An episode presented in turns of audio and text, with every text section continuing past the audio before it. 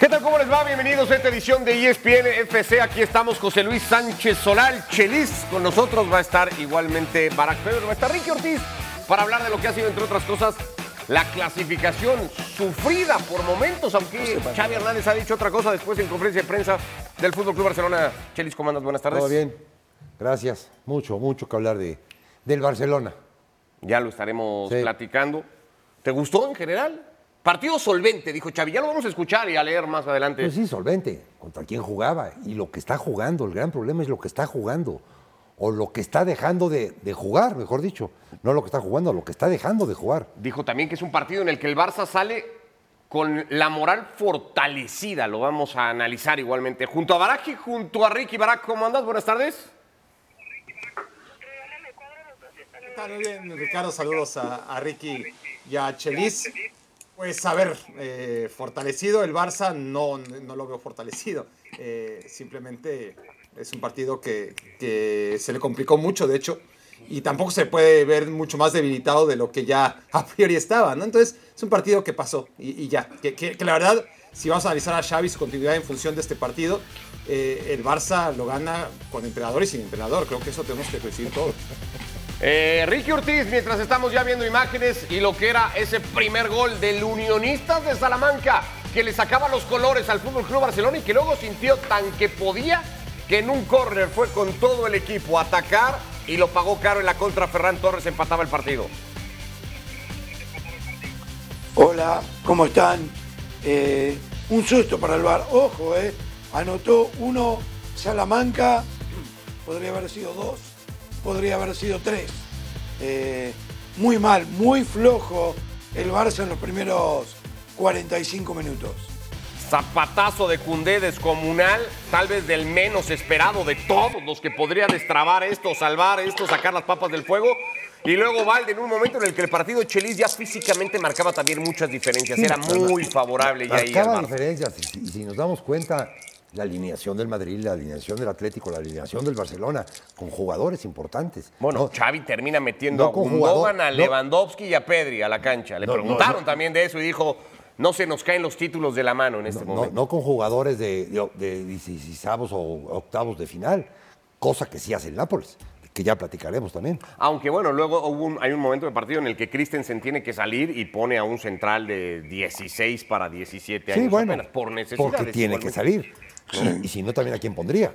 A ti, Eh. a ti o a mí. ¿Cuánto libera Xavi, Ricky, con la victoria de hoy? Insisto, eh, Xavi parece conforme como- con lo que ha sido el partido. El otro día contra el Barbastro dijo, el objetivo era clasificar, clasificamos. Hoy habla de fortalecer la moral, de hacer un partido solvente, dice que el segundo tiempo ha sido muy bueno del Barça. ¿Cómo sale Xavi hoy del campo del Unionistas? Bueno, no, no está bien Xavi eh, con el equipo. Mm, Yo creo que no tiene más alternativas el Barça que aguantarlo hasta fin de temporada. Eh, a mí me da la impresión que perdió el vestuario. Eh, es un equipo que no tiene delantera, que no tiene gol, que no tiene respuestas, que le gana a un equipo de tercera división que encima está en último lugar y le cuesta, que viene de ser goleado por el Real Madrid, que, que no da garantías, que no entusiasma, que no juega nada. No sabemos a qué juega el Barça. Eh, yo creo que no importa Xavi gane o pierda, eh, es el último año. Pero esa es mi impresión. Eh, porque hoy no tienen dinero para reemplazarlo y van a tener que esperar y estar esperanzado en que los clasifique a Champions el año que viene y que llegue lo más lejos posible en Champions esta temporada para que ingrese dinero, nada más. Eh, Barak, ya vamos a ver también cómo condicionó Xavi su permanencia en el Barça ayer previo al partido en la conferencia de prensa que daba antes de medirse al Unionistas de Salamanca, pero hemos hablado mucho de las lecturas de partido que hace Xavi y de lo que dice o a veces no dice Xavi, de la crítica o de la autocrítica que le puede faltar al equipo y a él en lo personal. ¿Qué te parece esta lectura de partido que hace Xavi Hernández después de la victoria hoy 3 a 1 ante el Unionistas? No la comparto, pero, pero también coincido con Ricky. ¿Qué alternativa le queda ahora mismo a Xavi? ¿Volver a decir que es un desastre? ¿Volver a decir... O sea, ya, agotó todas las instancias, ¿no? La, del sol, la de la luna, la del clima, la de la altura, pues todavía creo que no juega en, la altura, pero, pero ni modo que decir que, que, le afectó cuando, cuando no es un factor. Pero, pero ha hablado ya de la actitud de los jugadores, ha hablado ya del compromiso de estos. Ha, la altura del césped ha hablado del césped, eso, eso siempre le, ha caracterizado. Eh, pero ya que le queda a Xavi, le, queda decir que, bueno, eh, lo que dijo hoy, porque, porque volver a decir lo mismo, ¿no? Lo, que vemos todos, lo que ha estado, lo que ha estado claro este, durante tantos partidos, yo creo que tampoco tiene este, demasiada vuelta, ¿no? ¿Qué vas a decir otra vez? ¿Que el Barça fue un desastre? que, no, está, que no se ve por dónde eh, vas a tomar el, rumbo de, este equipo, que, los jugadores te decepcionan, que, el Barça no es el de 2010, como ya dijo en su momento. Es que ya lo dijo todo Xavi, ¿no? Y, además lo que vemos en la cancha, pues eh, evidentemente es muy distinto a lo que él dice ver, que, no sé si es lo que él también ve. Pero, pero a final de cuentas, yo lo llevo todo a esta reflexión inicial, ¿no? Eh, hoy el Barça, si hoy el Barça no sale con entrenador, honestamente, ¿hubiera jugado peor? No, digo que hubiera jugado mejor, ¿eh? Pero, realmente un Barça sin entrenador, hoy, ¿lo hubiera hecho peor de lo que hizo el Barça? Yo creo que en medida a ese análisis y esa reflexión podemos sacar conclusiones. Yo creo que yo creo que ahí vamos a ver parte de lo que ha dicho Xavi Hernández hoy después del partido y de la victoria 3 a 1 ante Unionistas. Un partido que estaba perdiendo el Barcelona, pasó casi 15 minutos eliminado, es cierto, tampoco es mayor cosa, pero luego 70 minutos empatado 1 a 1. Y pese a todo eso, Xavi dice, Creo que a ratos hemos jugado muy bien y a ratos hemos de jugar mejor. A veces me desespero, sobre todo decía en defensa, porque no hacemos lo correcto. Hemos tenido errores de falta de agresividad. Se refería al primer gol en un duelo que él entiende se tenía que haber ganado con más agresividad en el medio campo. Pero hemos remontado. El Xavi del ADN, el Xavi de las formas, el Xavi de no nos basta con el 1-0, cada vez es más recurrente que hable del resultado como tal. Hemos remontado, el otro día en Barbastro el objetivo era clasificar y poco más, después de ganar Chelis tres goles a dos, 70 minutos hoy que vuelven a evidenciar a Xavi Hernández y al Fútbol Club Barcelona. Sí, sí, porque él, solo se va metiendo en ese laberinto. Y yo digo que sí tiene una salida. Lo que pasa es que esa salida no va con él. O sea, yo sí, yo sí podría hablar chino pero, pero mi, forma de hablar no va con ese idioma. Entonces, no encajaría irle bajando una rayita a su manera de, expresarse después de los partidos. Ya no es, ya no se habla lo mal que juega el Barcelona, se habla más de las conferencias de prensa de Xavi y en la problemática en que mete al vestidor y mete a los jugadores y mete a 20 mil cosas que no tendrían nada que ver. O sea, si hay otra manera totalmente diferente de hablar. Lo que pasa que él no la entiende, él no tiene el consejero, él no tiene la persona idónea para que le vaya diciendo de aquí esto, de aquí esto. Y mientras menos hables, la gente va a estar más convencida, y, y la prensa, sobre lo que ve que sobre lo que hables. A la espera de conocer el cruce que pueda tener el Fútbol Club Barcelona en los cuartos de final. Está todavía un partido en desarrollo eh, para terminar de definir a los ocho equipos clasificados. Xavi Hernández habló, y vamos a repasar también lo que dijo en la previa del partido ante Unionistas de Salamanca, de lo que espera conseguir esta temporada y de hecho condicionó su permanencia al final de la misma como técnico del Barça a levantar títulos. Todavía tenemos trofeos por disputar. Este año el objetivo es ganar la Copa, la Liga la Champions, las tres, alguno de los dos, uno cuando menos, si no gano un título me voy, dijo Xavi Hernández. ¿Qué tan cerca está Ricky el Barça de poder cumplir con esta meta que ayer hizo pública así el técnico del Fútbol Club Barcelona? No, lo que pasa es que lo dice eh, mandando un mensaje, Ricardo, sabiendo que es prácticamente imposible y para que dejen de preguntarle todos los días eh, cómo es su relación con el plantel. Él al decir que si no gana un título se va, ¿qué más le vas a preguntar de ahora en adelante? Hay que esperar. Los títulos van a ir pasando y va a quedar eliminado. O sea, el tema es, insisto, dejarlo en puesto de champion para la próxima temporada. Eh, este Barcelona es una realidad. Lo pueden revestir como quieran, pero con los problemas económicos, con la salida de Messi y compañía, esto es lo que hay, dijo Piqué, y no hay mucho más desde que lo dijo. Esa es mi opinión. Eh, a préstamo, jugadores como Cancelo y Joao Félix no van a quedar. Eh, y lo demás, ¿qué? Tiene poco el Barça de mitad de cancha para arriba. Está muy, muy difícil.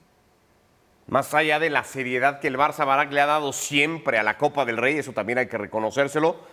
¿Ves el título factible, posible para el Fútbol Club Barcelona, a reserva incluso de conocer cuál pueda ser el camino a partir ahora de los cuartos de final?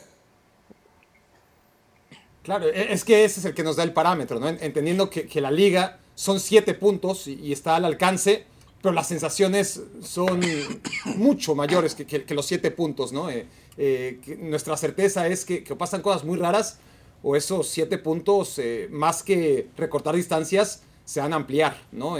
si, la Champions League, entendemos que, el Barça, más allá de que el Napoli es un rival al que podría eliminar, y, a partir de cuartos de final encontrar su techo, pues te queda la Copa del Rey como parámetro para ver si, el Barça puede sacar algo, ¿no?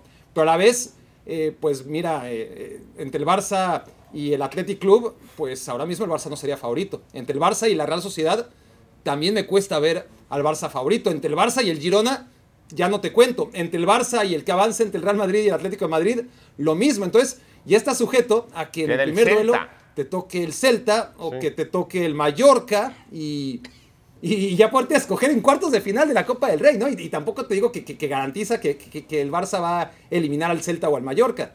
Pero, pero así están las cosas ahora mismo, en donde tú ves a los contendientes eh, de la Copa del Rey y te das cuenta que el Barça ni siquiera está entre los cuatro primeros candidatos ahora mismo. O sea que, conclusión, no es ni partido solvente, ni partido para salir con la moral arriba, ni juego que tranquilice este estado de alarma, Chelis, que parece hoy haber alrededor de Xavi Hernández y el Fútbol Club Barcelona. Simplemente es lo que hay. Coincido con el señor Ortiz. Tiene que terminar la temporada, tiene que terminar lo mejor posible, tiene que ver de dónde rema dinero. Mientras más arriba queden las competencias, más dinero va a remar. Y, y tendrá que traer jugadores, porque los importantes se le van a ir. es, es, es la realidad, es la cruda que te deja la borrachera que se metió el Barcelona. Esta es la cruda. Y la cruda la tienes que pasar. Buena manera de verlo. Bueno, pues ahí está el eh, Fútbol Club Barcelona. A reserva de todo esto, y, ya lo decía Barak desde el otro día, el Barça seguirá caminando por la cornisa. El domingo va al Benito Villamarín a jugar ante el Betis, vendrá Villarreal, vendrá Osasuna. Cada partido, el de hoy ya lo habíamos dicho, pasara lo que pasara, lo único que traería iban a ser críticas al Fútbol Club Barcelona porque así estaba puesto. ¿no? El Barça tendría que haber ganado 10-0 para que no se hablara de otra cosa que no fueran dudas al respecto del Barça. Así que con eso nosotros tratamos de hacer este ejercicio de hacia dónde tendría que empezar a voltear la directiva del Fútbol Club Barcelona pensando en qué vendrá después de Xavi Hernández. ¿Quién debería de ser para ti el entrenador del Barça? Este cambio que están mencionando no va a pasar, pero para la siguiente pongo a Rafa Márquez. Hombre, para mí es un candidatazo, claro que sí. Un modelo de juego y conoce a gente de la casa, pues ese Rafa Márquez que está en el equipo filial.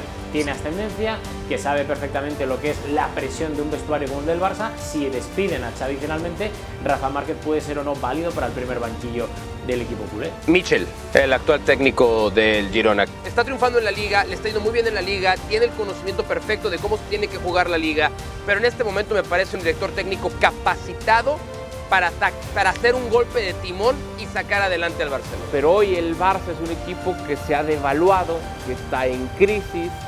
Y hay otro técnico que también en los últimos años se ha devaluado y también está en crisis. Yo sé, Mourinho sería el técnico ideal para el Barça en estos momentos. No, yo creo que quieres acabar con el Barça desde dentro y no sabes cómo.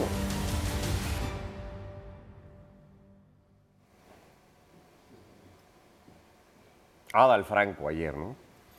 Adal Franco ayer. ¿Qué le vamos a decir a Adal Franco? Vamos a retomar lo que ayer platicaban Adal, Mario, Mau y Rodri igualmente para pensar y ahora incluir a Ricky, que muy probablemente va a secundar a Adal y me preocupa, pero bueno, a Ricky, a Barak y a Chelis igualmente para platicar con los escenarios que hay. No necesariamente que el Barça despida en lo que queda de temporada a Xavi Hernández, sino si el Barça tiene que pensar ya lo que venga por delante, Barak, la próxima temporada, arrancar de cero, ¿a quién se te ocurriría que tendría que tocarle a la puerta el Fútbol Club Barcelona?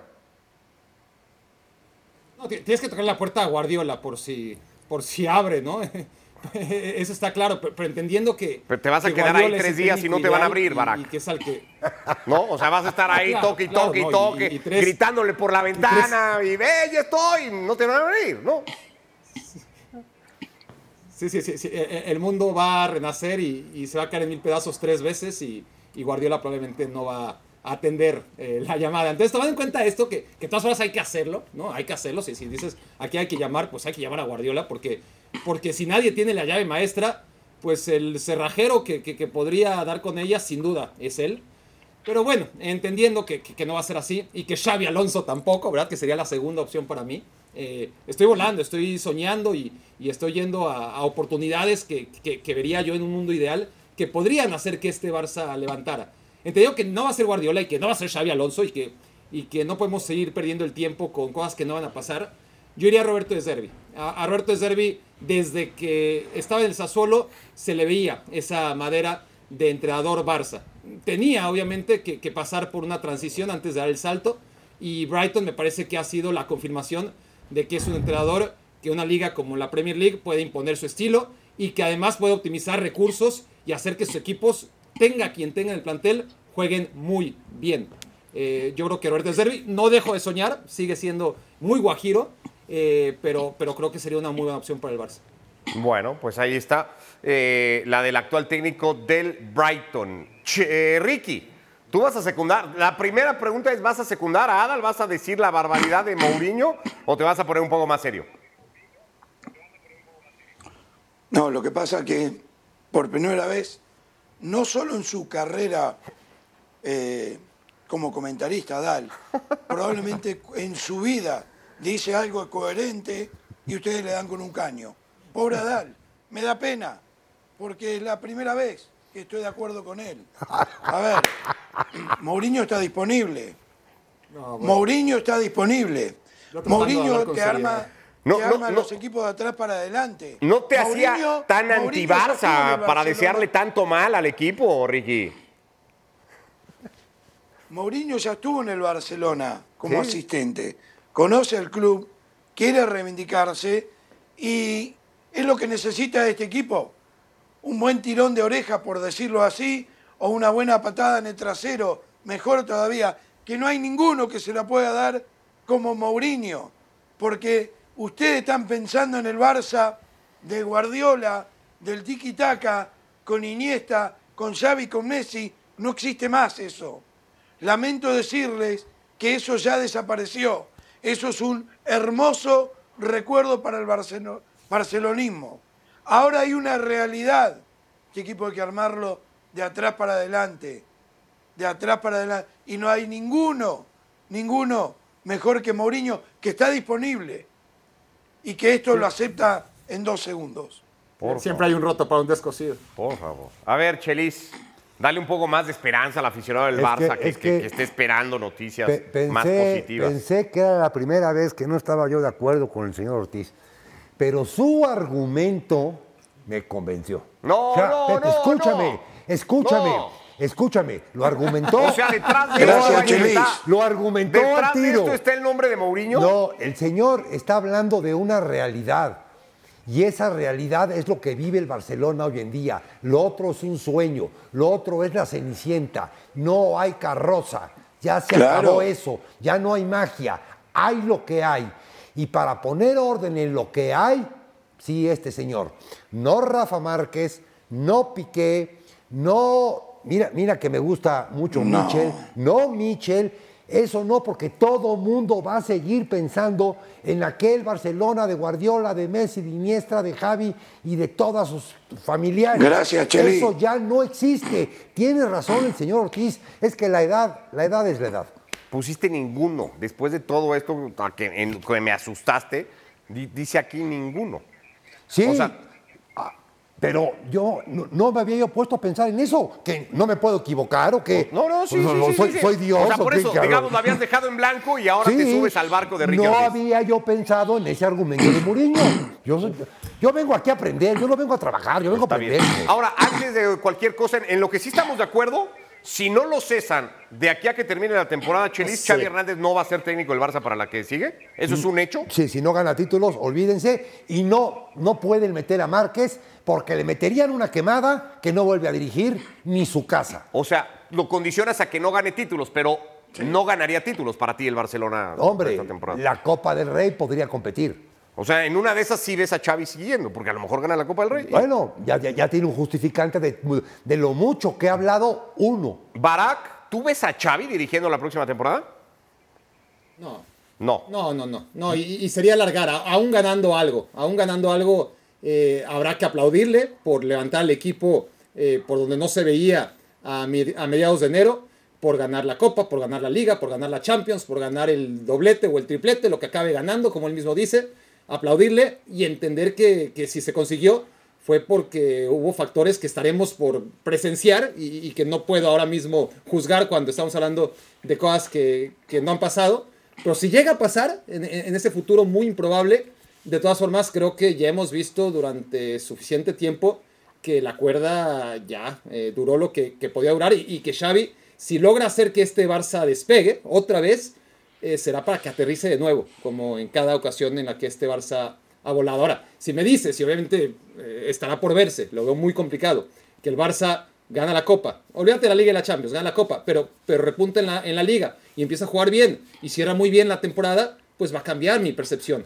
Pero yo lo veo muy difícil, es decir, aún ganando la Copa, eh, inclusive si el Girona se desmorona y el, y el Real Madrid también y el Barça gana la Liga, eh, no creo que lo haga de, una manera que nos invite a pensar que el Barça de Xavi 2024-2025 está bien posicionado.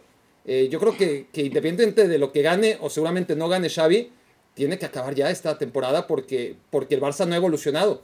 Eh, y, no ha sido culpa de Xavi nada más. Eh, que, no suene esto a que es todo en contra de Xavi. Xavi ha sido una víctima más de, un Barcelona que institucionalmente le da muy poco a sus entrenadores.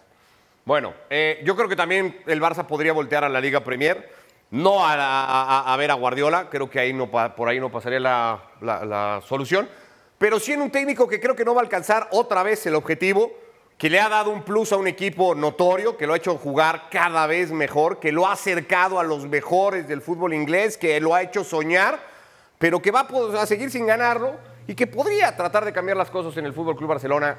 Mikel Arteta para dirigir al Barça la próxima temporada. No está, no está tan loco Mikel Arteta. Ah, por Dios, Ricardo. Y después, y después hablas de, de, de Mourinho y de la locura mía.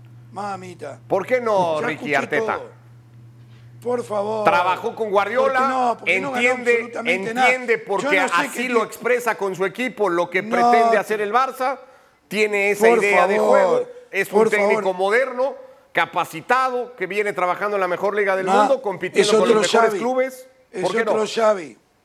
Es la sombra de Guardiola. Es la sombra de Guardiola. Nunca ganó nada. Lo han inflado más que cualquier otro técnico No, no, en la historia y no llega a ningún lado. ¿Cómo va a dirigir un grande como el Barcelona sin haber ganado absolutamente nada? Es que, al imposible, imposible. ¿Cómo entra al vestuario del Barça? ¿Cómo al contrario, Barak? Caminando ¿De qué va a te- cómo entrar. contrario, Ricky. al. Arteta, si llegara al Barça, si, si- si Arteta llegara al Barça, estaría bajando un escalón de, e- económico, deportivo, institucional, social, eh, eh, económico, todo. No, este, por ahí todo, económico todo lo que nada tiene, más. todo lo que tiene en el Arsenal, ¿El todo lo que? Arsenal- Económico nada más. No, y, ¿Y y qué deportivo, es deportivo? una institución. Es mucho mejor Ah, equipo el Arsenal que, que- que el. Barcelona, por favor. Por eh, favor, Ricky. el Arsenal que Equipo, equipo se puede 50 ser, Barak. no gana nada. En institución Lo- lo- no tiene nada que ver. O sea, eh, el, el que va por el mundo No, diciendo yo dirijo al Arsenal y el que va por el mundo diciendo yo dirijo al Barça eh, eh, es, es abismalmente diferente. Claro. Este Barça sí. No, si, si, si vamos, si vamos a hablar de historia, sí. Bueno. Pues si, si hablamos ¿Y de qué hablas? capacidad. no, si- Entonces. si, si hablamos de actualidad del equipo, si hablamos de lo que ha sido ¿Cuál el es la Arsenal. actualidad del Arsenal? El Arsenal El es un equipo que está compitiendo por la ver. Premier League por segundo año consecutivo. A ver, vamos el a Arsenal es un equipo que tiene mucho más Vamos posibilidades de avanzar en la Champions League que el Barcelona. Chelis, así en frío, ¿eh? Te dicen, Pero- pero es que oye, ni tú siquiera eres se pueden comparar". ¿quieres al Arsenal o quieres al Barça? Al, al Barça. Vaya, pero totalmente. Pero trae, Arte- trae Arteta, mejor trae Salillo. Está loco, trae. Salillo y se acabó. No, pero no, sí, no, sí, no, no, sí, es que es, es- es la, misma comparación, es más de lo mismo. Escuchen al señor Ortiz, por favor. No, pues, es lo que no queremos seguir haciendo. Se necesita otra nueva cosa, algo nuevo para, para Y pero no digan barbaridades. Ricardo. No sobre lo mismo. El jamón serrano cansa.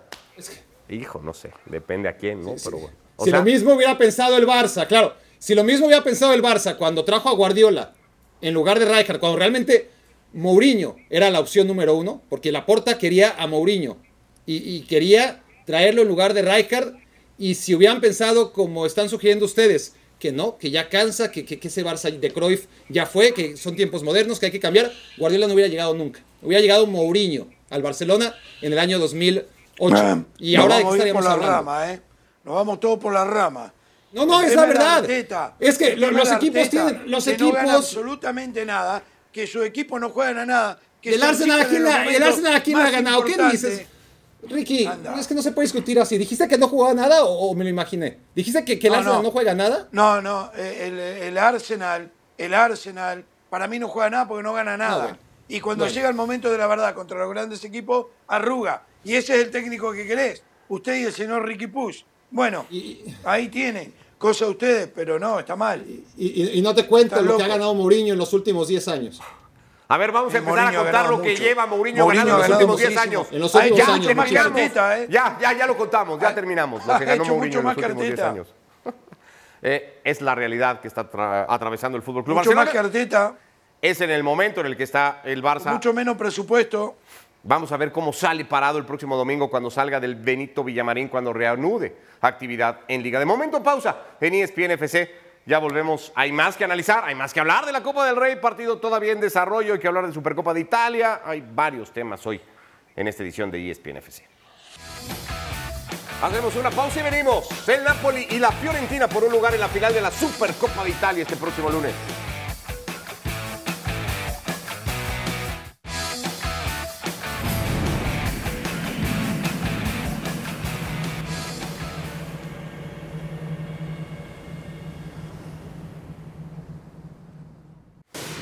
Volvemos a ESPN FC, Supercopa de Italia, ahora con el mismo formato que disputa España, con la misma sede igualmente, y el campeón de liga pegándole al subcampeón de Copa 3 a 0, Ricky.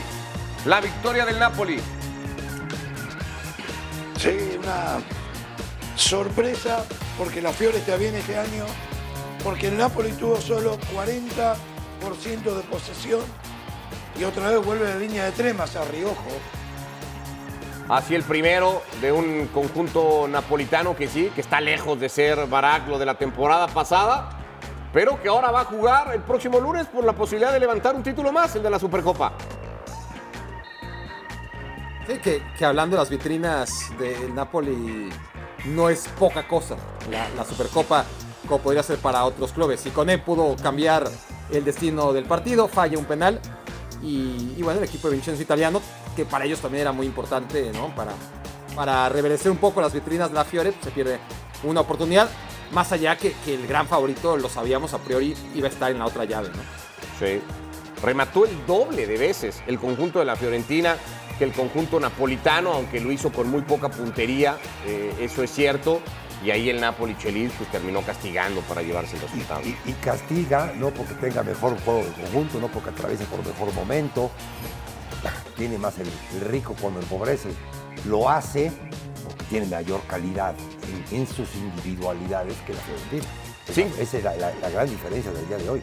Cinco finales de Supercopa Italiana para el Napoli, solo ganó dos de las cuatro previas. La de- ganó en el 90, la ganó en el 2014, estará jugando su quinta final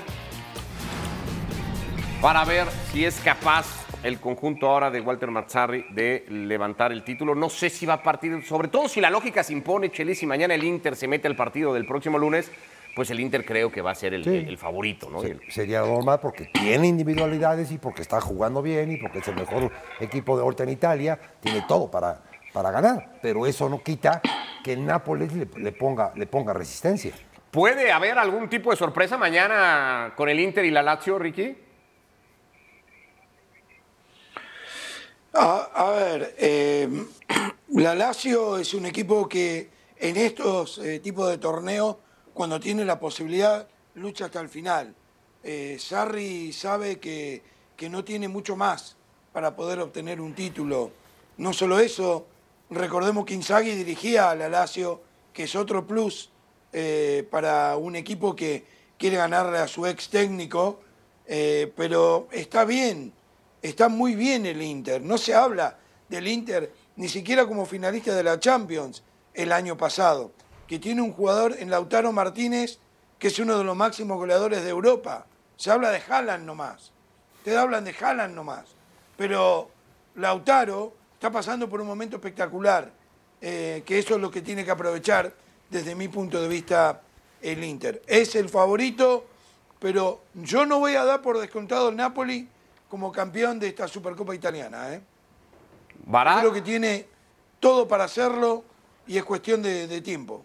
Barak, ¿qué partido imaginas mañana? Yo, yo sigo Y- al Napoli muy mal. Y el desenlace, ya, ves al Napoli muy mal. Yo- ni Lazio, ni, ni ante Lazio, Sí, ni, sí, ni sí. ante Inter tendría posibilidades o dependerá del partido de mañana. No, obviamente contra, no, obviamente contra Lazio se equilibraría muchísimo. Tampoco estoy diciendo que, que contra el Inter ni se presenten. Eh, es un equipo que, que tiene muy buenos futbolistas todavía a pesar de, del terrible nivel en el que se han encontrado y la terrible gestión del Scudetto de Di Laurentiis. Eh, pero sí sería muy inferior a priori de un Inter que, que funciona mucho mejor y, y que tiene las ideas mucho más claras y, que está en mejor momento esta temporada lejos, ¿no? Con- contra Lazio, que, que creo que le puede pelear a- al Inter, que está en un momento anímico muy bueno el equipo de Sarri después de haber vencido a la Roma en la Copa Italia, es el subcampeón de, de la Serie A, está en la siguiente ronda en Champions League, es decir, la, la Lazio para lo que le falta, ¿no? Que, que- que no es un equipo plagado de figuras, ni, ni mucho menos, y que perdió al que venía siendo su símbolo, se le, se le fue a Arabia Saudita, Milinkovic Savic, sigue manteniendo un nivel muy óptimo. Y va a ser un equipo difícil, difícil seguramente para, para el Inter. Y si la Lazio logra vencer al Inter, pues tendremos una final pareja, Lazio-Napoli.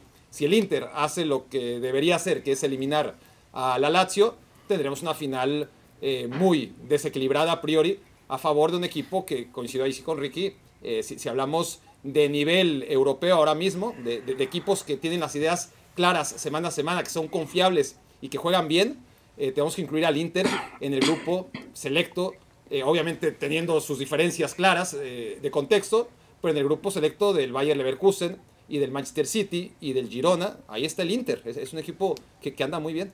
Rival del Atlético de Madrid, por cierto, para los octavos de final de la Champions el próximo mes. Hacemos pausa en ESPN FC y aquí continuamos con la noticia confirmada del nuevo refuerzo de León en la Liga MX. Lo vamos a tratar y la invitación para que nos acompañen a ese partido de Supercopa Italiana Inter ante la Lazio por la señal de ESPN, por la plataforma de Star Plus en punto de las 12.50 tiempo del centro de México. La Supercopa de Italia en el líder mundial.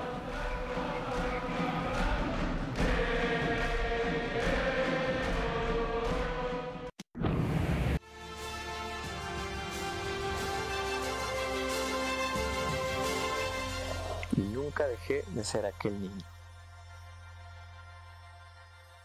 Soy Andrés Guardado, el Principito, y he vuelto a continuar mi historia con un león.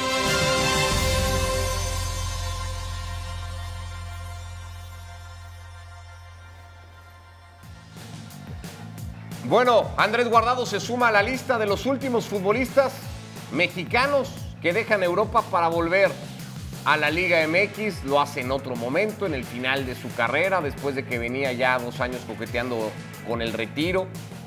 Eh, 37 años y será futbolista de León antes que él. Eric Gutiérrez, que vino a Guadalajara. Diego Laines, que dejó igualmente al Betis para ir a los Tigres. Jesús Manuel Corona dejó al Sevilla para ir a Rayados de Monterrey. Mismo caso que Omar Gobea, que regresó al fútbol mexicano con el conjunto de la pandilla. ¿Te sorprende primero que Sí. Andrés Guardado vaya a ser refuerzo de León? Sí, totalmente. Totalmente, porque estamos en pleno torneo, porque eh, el Betis, por, por circunstancias varias, había dejado de tener contenciones, estaba siendo titular. eh, Poco. Bueno, ante las, ante las Por lesiones. necesidades, Sí, también por es cierto, ¿no? necesidades. eh, líder en la plantilla del Betis. Y, y de la noche a la mañana sucede algo que dura tres o cuatro días y aparece en el León, no en el Atlas. O sea, por todos lados, raro.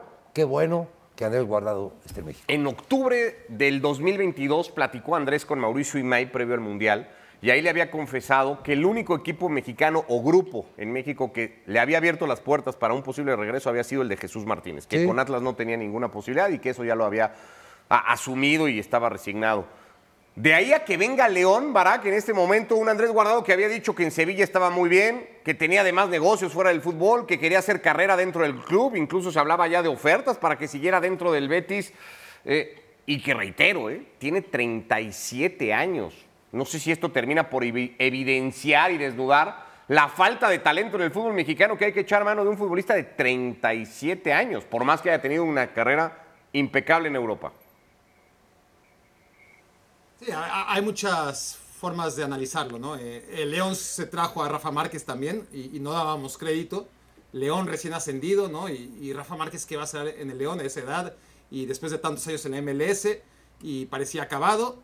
Y, y mira, eh, Rafa Márquez no solamente tuvo cuerda para jugar en el León, sino que salió campeón con el León, se fue de regreso a Europa, volvió, estuvo con Atlas, fue a su quinto mundial y, y en fin, este, tenía cuerda, ¿no? Eh, está claro que, que a Guardado le queda menos, ¿no? Eh, pero también que el ritmo del fútbol mexicano eh, no es ningún secreto, que es mucho menos exigente que el de la Liga Española.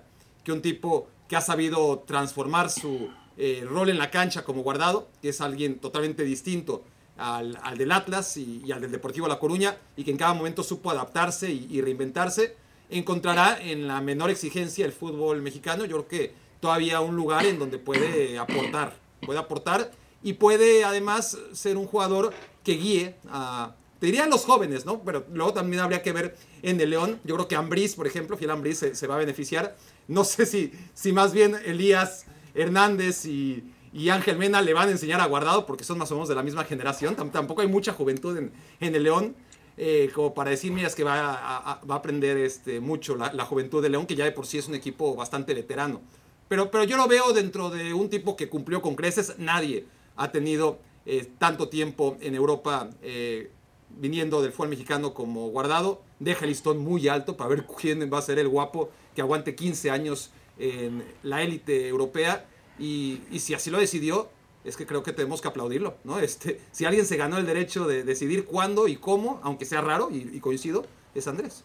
Ricky, ¿qué te parece esta noticia sorpresiva? Incluso se habla que el Betis el domingo en el partido ante el Barça le va a hacer una especie de homenaje a Andrés Guardado, reconociendo lo que ha sido el futbolista mexicano desde su llegada al club.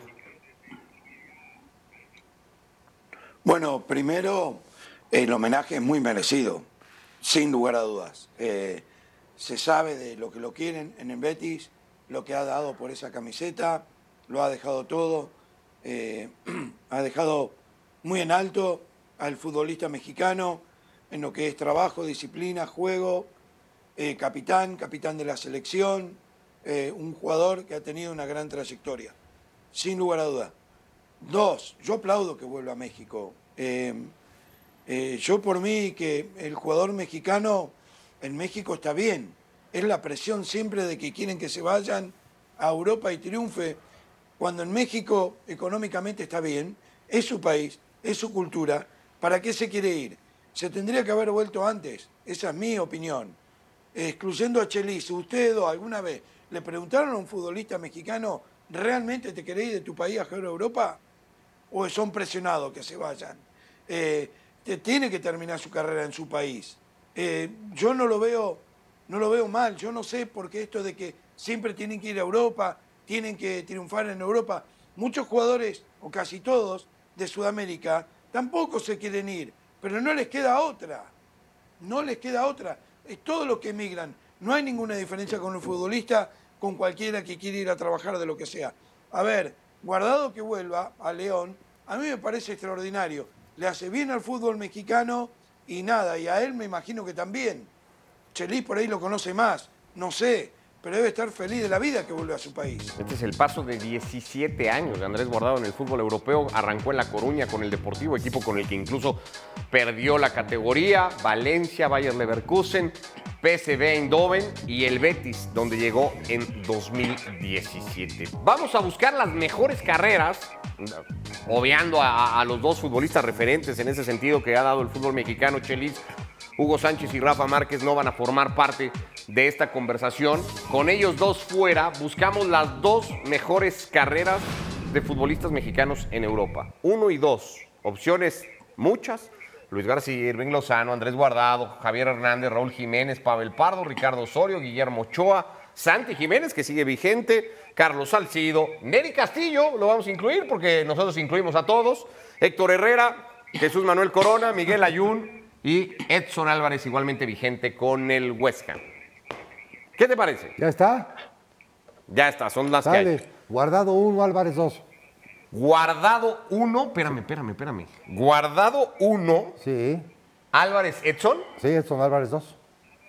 y Javier y Ochoa ¿No? y Herrera. No, no, no, no, no. O sea, han, han tenido faltas. Hernández, a la mitad de Alemania, olvídate de Europa. A la mitad de Alemania, que le siguió un pedazo casi igual de tiempo que desde que llegó al United. No, ahí, ahí- ahí- ahí se nos perdió Hernández. Y luego Herrera, y luego pues, sí han sido buenas carreras, pero me, me estás diciendo dos. No las demás han sido malas, sino simplemente estos dos, para mi manera de ver, han sido los dos mejores. Guardado uno, Edson dos. No está Javier Hernández en la lista del Chelis de las dos mejores carreras. Eh, Ricky, si te preguntara de estos futbolistas mexicanos, ¿cuál hizo más carrera? ¿Cuál hizo más nombre? ¿Con cuál te quedarías? ¿Qué me dirías? Yo te digo, Héctor Herrera, número uno, capitán del Porto, tuvo una carrera espectacular en Europa eh, y será recordado allí eh, por mucho, mucho, mucho tiempo. Y después, para mí, Pavel Pardo, eh, que lo que ha hecho en, en Alemania, en un fútbol tan difícil que ha logrado establecerse eh, y tener una carrera, desde mi punto de vista, muy, pero muy digna, eh, que es más, puso el fútbol alemán en el mapa para México, ¿o no?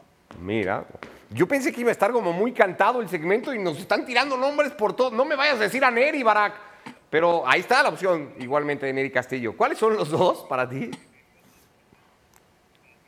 Yo, yo- yo creo que, que- que lo triste es que habiendo, faltaba más, ¿no? Jugadores destacados y, y- y no menospreciando su, su trayectoria, que, que estén tan lejos todos de, de Rafa Márquez y Diego Sánchez, ¿no? Porque ahí no hay debate.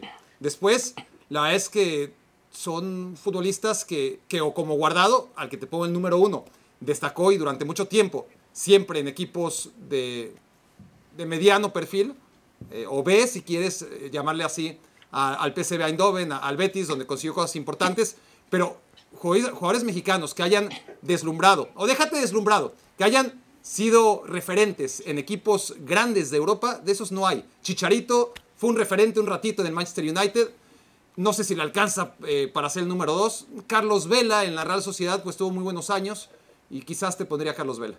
Justo al único que no pusimos. O sea, justo al único que no pusimos en la lista. Ah, bueno. Es que te prometo Me que pusiste, eres único, pusiste a Neri y no pusiste a Carlos Vela. Todavía Por te, favor, los, te eh, los enlisté. push, seriedad. Te los enlisté y vas y me dices al único que no tenemos. Es que.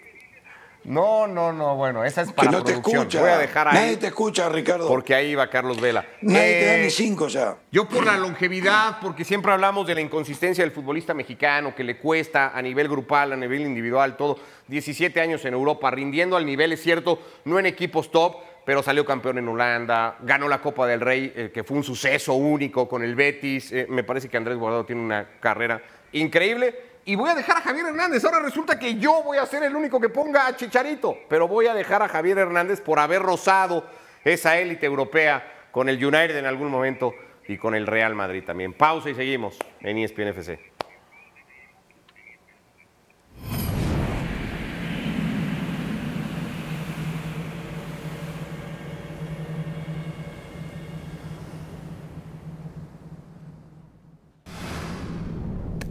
Bueno, venimos para decir adiós porque somos muy educados en E ESPN FC. Muchas gracias y un, y un placer.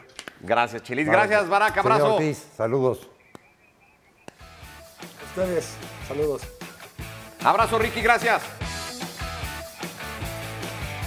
Abrazo, gracias y basta de la locura de Arteta, ¿eh? No diga más locura. Lunes a viernes, ESPN FC, 4 de la tarde, tiempo del centro de México. Ahí está igualmente disponible en plataformas la versión del podcast. Aquí los esperamos de lunes a viernes.